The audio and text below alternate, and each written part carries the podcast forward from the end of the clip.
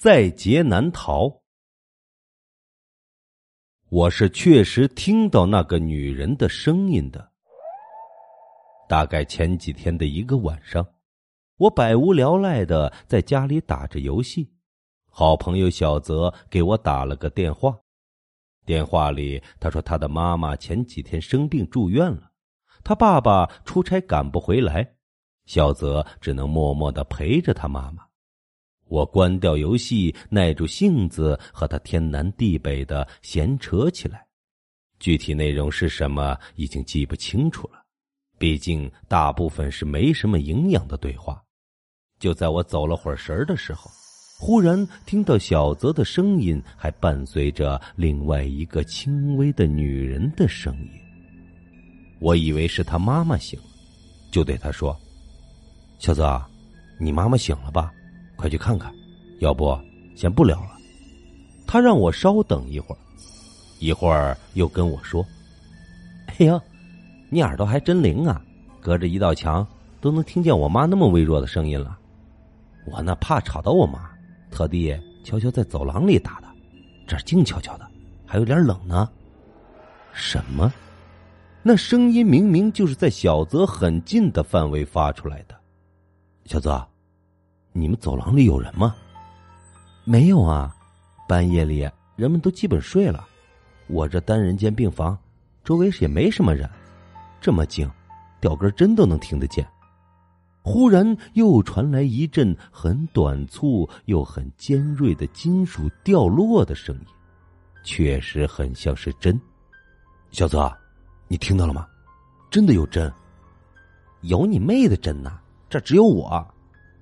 那个声音还是在不断的发出嗡鸣，像是在耳边小声的叨叨着。我让小泽先休息，我继续打游戏了。但那个声音似乎挥之不去，像是耳鸣了一样。我关了游戏，那声音竟然更清晰了，但我还是无法得知他话里的内容。我又给小泽打了个电话。那个声音又回来了，更加急促。我对小泽说：“小泽，你在哪个医院啊？我去找你。我我好像耳鸣了，我总听到从你那边电话里发出那个女人的声音。我想去看看，你那边是不是有什么古怪的地方？”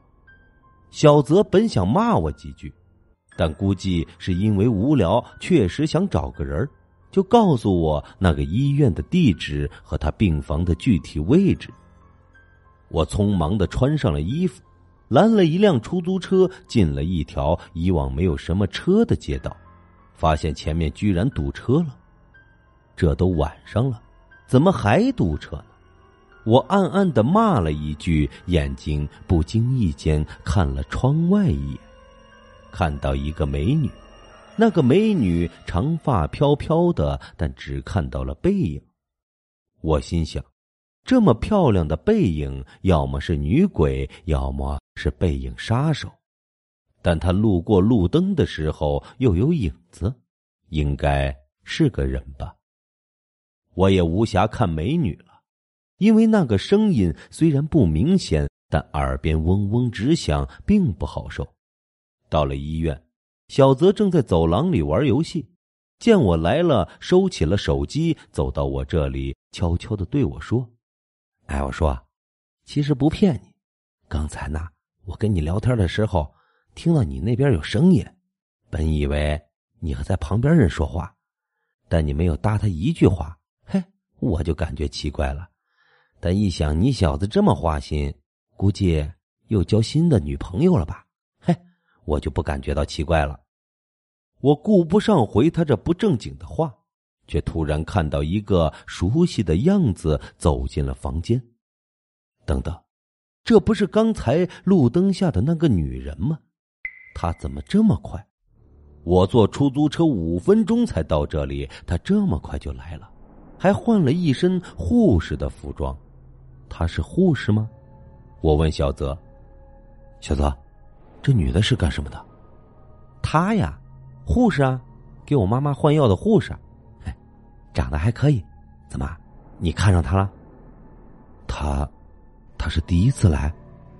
几分钟前还给我妈拿药进来呢。我越想越后怕，这个女人有问题。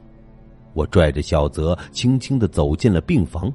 那个女人正在娴熟的给小泽的妈妈换药。我打量着他的样子，总感觉哪里怪怪的，但是又说不出来。他问我们还有什么别的事儿吗？小泽正想留他的联系方式，我打断了他们，让这个护士赶紧离开。那个护士竟然朝着我冷冷一笑，走了。那个笑，是那么的瘆人，说不出的恐怖。我起了一身的鸡皮疙瘩，但从衣服、肤色什么的，他又和恐怖的东西挂不上钩。护士走了以后。我对小泽说：“我说，你也饿了吧？我在这守会儿，你去外面买点吃的吧，有剩余的就给我带回来点我刚才光顾着玩游戏了，饿了。”小泽点了点头，穿上外套出去了。我跟小泽妈妈聊了几句，就把手机调成了静音，独自玩起了手机游戏。不一会儿便困了，但小泽还没回来。我就趴在床边睡着了，迷迷糊糊之间，我听到有开门的声音。我微微睁眼，是那个护士。我精神顿时就上来了，想监督他，看他会不会做出什么别的事情，却突然没有了力气，感觉有人在我耳边跟我小声的呢喃，但是没有人说话呼出来的热气。那声音感觉就像是从空气中传来的，这么恐怖的事情，我本应该吓得站起来，但是却又像被催眠了一样，沉沉的睡去了。我醒过来的时候，小泽提着东西进来了，我刚想站起来，却看见他放下东西，猛地站到病床前，用手使劲的掐住妈妈的脖子，他妈妈没力气喊了。只能发出呜呜的声音，我愣住，马上站了起来去阻止他。他猛地把我推到一边。平时小泽可没这么大的力气，我顾不得这些，和小泽扭打了起来。小泽从他提的东西里拿出了一把剪刀，朝我刺了过来，动作并不算太快。我本来是可以躲开的，但是却忽然没了力气。恍惚中看到他的剪刀刺到了我的心脏那儿，身后还站着那个护士。我瞬间没了力气，倒在了地上，不一会儿就没知觉了。第二天，我被人们的说话声音吵醒了。原来我在走廊的长椅上睡着了，摸了摸自己的心口，安然无恙。看来这是做了一场梦。然后我看到小泽病房里站着很多人，还有穿警服的人。我赶忙跑到里面，看到小泽他妈妈已经停止了呼吸，面目狰狞。小泽倒在血泊里，胸口处插着把剪刀，就是昨晚的那把。被杀的人不是我，是他。难道昨晚我梦游把他们给杀了？警察正在调查指纹。现场竟然没有留下脚印，那么近的距离扎到人的心脏，脚的范围应该是倒在血泊之内的，真是奇了怪了。这时，那个护士带着警察朝我过来，指认我说我昨晚和小泽吵了起来，杀人的可能性很大。我还没有反驳什么，就被带走了。警局里，我把事情的经过一五一十的说了出来。可小泽妈妈脖子上和小泽剪刀上的指纹都是我的，确凿的证据让一切说辞都失去了意义。好一会儿才回过神，发现做笔录的那个女警察竟然十分的眼熟。感谢您的收听，平时里喜欢网购的听友，欢迎订阅我们的公众号“天天福利网”。精准查询淘宝、天猫、拼多多等商家高额优惠券，欢迎大家关注来领取。您的支持就是我们的动力。